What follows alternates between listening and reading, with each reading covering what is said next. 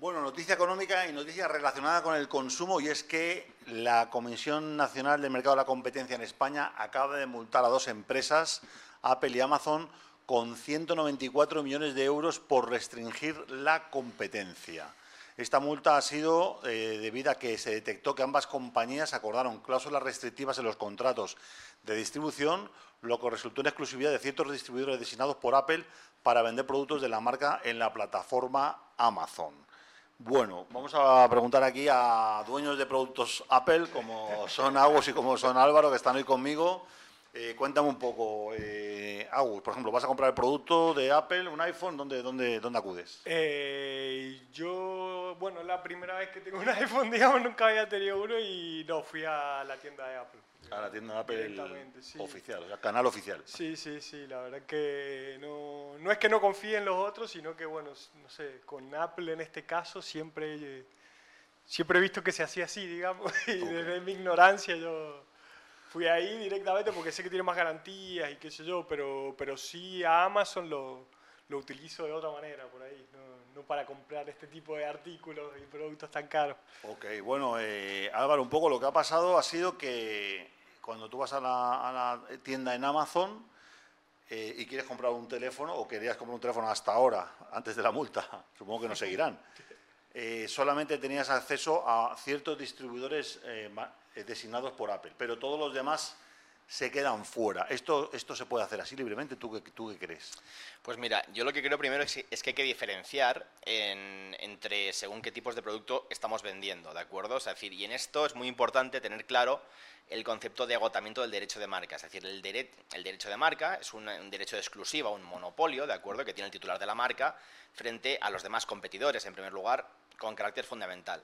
Ese eh, poder, ese poder monopolístico, si se quiere llamar así, se agota a partir de la primera comercialización lícita en el mercado de ese producto. Es decir, una vez que ya ha sido comercializado, el titular de la marca no tiene poder para impedir que ese producto sea comercializado a un tercero. O que se revenda, o que se lleve a Barcelona o a Turquía y se venda en otro mercado. Hablamos sobre todo de la reventa, es decir, si yo tengo mi teléfono y yo lo compro original en un, o directamente a la marca o a un eh, distribuidor autorizado, ¿de acuerdo? Eh, a partir de ese momento yo tengo mi teléfono y yo te lo puedo vender a ti si quieres, como segunda mano. Ojo, sabiendo siempre que tú lo compras de segunda mano y sin que haya pues ningún tipo de, de, argucia en el, en el contrato, ¿no? en el negocio jurídico. Vale, lo que comentan aquí en noticias es que ambas empresas acordaron que únicamente una serie de distribuidores designados por la propia Apple podían venderse los productos de la marca Apple a través de la web de Amazon España.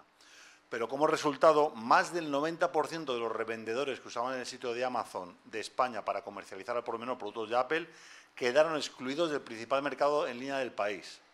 Eso es lo que comenta el comunicado, ¿no? Y además se aumentaron los precios de los productos de la firma tecnológica en territorio español.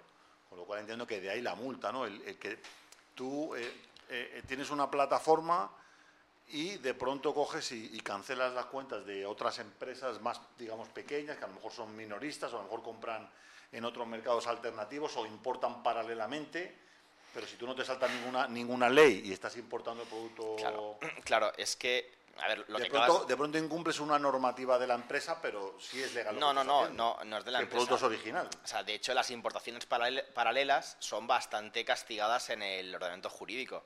Ah. O sea, justo además acabas de dar con la palabra clave que son importaciones paralelas. Es decir, el producto de esas importaciones es totalmente lícito, es decir, no se está importando ninguna falsificación. ¿De acuerdo? Pero se está haciendo de forma indebida. Es como, por ejemplo, el tabaco de contrabando. Me explico, el tabaco es perfectamente el mismo. Es decir, no, no hay ninguna. Pero claro, no tiene el sellito. O el alcohol, por ejemplo, de contrabando. No tiene el precinto que garantiza que eso ha pasado los controles legales para su comercialización en, según qué territorio. Ok. Bueno, aquí comenta que los revendedores más afectados por esta cláusula fueron los distribuidores no autorizados de Apple denominados en inglés non-authorized resellers, operadores generalmente de pequeño tamaño que no tienen una relación comercial directa con Apple, pero que venden sus productos con el consentimiento de la empresa y que eran los más activos en la web de Amazon España y por lo tanto los que ejercían la más presión competitiva en precios en dicha web. De pronto también eh, puede pasar que no sé hasta qué punto será legal que la empresa decida simplificar la distribución y en vez de tener un montón de vendedores digamos, pues lo compráis en, en A, B o C y ya está. Y, pero se limpiaron el 90% de la competencia también, o sea... Y al final le queda sancionado, digamos, el, el pequeño empresario, ¿no? Aunque sea no autorizado, eh, eh, no sería ilegal, porque el producto sí es, es el original, digamos. A ver, hay una cosa que, que, es, que, es, muy cierta, ¿de acuerdo? Y hay que tener muy en cuenta. Más allá de importaciones, o sin perjuicio, ¿no? De importaciones paralelas y demás supuestos un poco más complejos, en los cuales se comercializan productos que en sí mismos son lícitos, son genuinos, vamos a dejarlo bien claro de antemano. En esos casos, pues por ejemplo, yo lo que creo es que en el libre mercado de la libre competencia, me, explico, eh, todo esto es perfectamente posible. Es decir, tú no puedes impedir que tu competidor realice la misma eh, actividad que tú, ni siquiera que imite a veces tus prestaciones si es que no están protegidas esas, esas, prestaciones. Pero lo que nunca va a poder imitar es tu marca. Entonces ahí es donde sí que hay un verdadero punto de inflexión, ¿de acuerdo?, en el cual tiene mucho que decir por cómo se estructure su, su, negocio, su actividad, su explotación comercial de esa marca, el titular de la marca, lógicamente. Y también porque de pronto estamos acostumbrados a que tenemos un comercio, una tienda a planta calle, ¿quién es la única autoridad que puede cerrar un comercio de, a planta calle? Puede ser de pronto Hacienda, ¿no? a ver, mira, recientemente con, con, la pandemia, durante la pandemia, y esto además ya aprovecho, pues porque me, me parece que poco se denunció, sinceramente, eh, por la pandemia, estoy de acuerdo que, bueno, que sin perjuicio de que luego a la postre fuera declarado inconstitucional y que fuera, pues en fin, todo aquello derivado de lo que un acto inconstitucional, todo deriva nulo de pleno derecho, las sanciones y todo lo demás.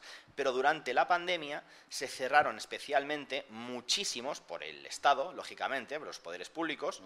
se cerraron un montón, pero muchísimos locales comerciales de restauración, sobre todo. Bien, yo a los que podía acudir en aquel entonces, a todos los que más o menos acudía, yo se lo decía.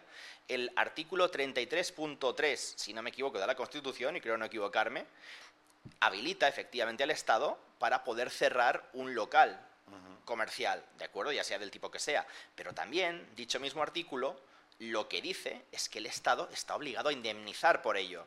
Es decir, que eso tampoco sale gratis. Es decir, tienes el derecho, pero también tienes, si lo ejercitas, la obligación de indemnizar.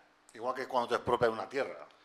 Mm, sí, pues, quitar un terreno en medio del campo, pero lo, lo, único que a mí, a mí me hace un poco de gracia esto porque cuando te expropian, que es lo que se conoce como expropiación forzosa, que además tiene que estar justificado por intereses de interés público y en fin de, o algo así. exacto, algo de pues de, una causa mayor evidentemente y por intereses públicos sobre todo justificados, justificadísimos, te dan lo que se llama un justiprecio, que hasta donde yo sé tiene más de precio que de justi, sinceramente, ¿vale? Pero bueno, es un poco la como una oferta que no puedes rechazar, básicamente. Claro, el tema está aquí que tú, por ejemplo, tú tienes una empresa establecida, tienes un pequeño negocio vendiendo y comprando teléfonos, Apple, en, Amazon y esa es tu tienda al público, ¿no? Y que de pronto no sea el gobierno ni ninguna cosa que hayas hecho ilegal, sino que de golpe y porrazo te diga Amazon y Apple, hemos firmado un acuerdo y solamente el 10% van a continuar y el otro 90% se quedan fuera. Pues un poco como sí, bastante killer, ¿no?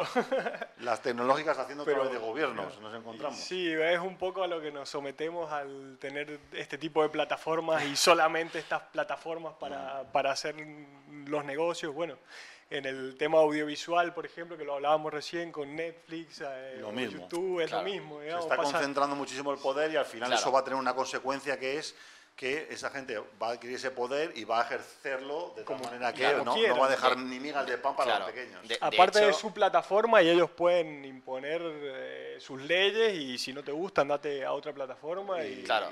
tenés la libertad, el tema que no hay otras plataformas. No, quedan migas para el pequeño. Pero al, hilo de todo esto, y de hecho lo, hablábamos antes, ¿no? O sea, ese poder es muy, muy peligroso, ¿no? Cuando, cuando corporaciones tienen tanto poder es muy peligroso, ¿no? Porque incluso un poco de forma subrepticia, ¿no? en la sombra quizás, ejercitan ese poder que afecta incluso más allá del puro mercado, ¿de acuerdo? A intereses pues que trascienden el mercado, véase, y, nos metemos sin comerlo ni beberlo o sin que mucha gente se dé cuenta en una verdadera corporatocracia. Y es más, yo pongo en duda que muchas de las democracias que se dicen llamar democracias, con mayúsculas, no sean subyacentemente corporatocracias, cuando menos, o u otro tipo de, de figuras tanta poder, análogas que no son democracias, desde luego.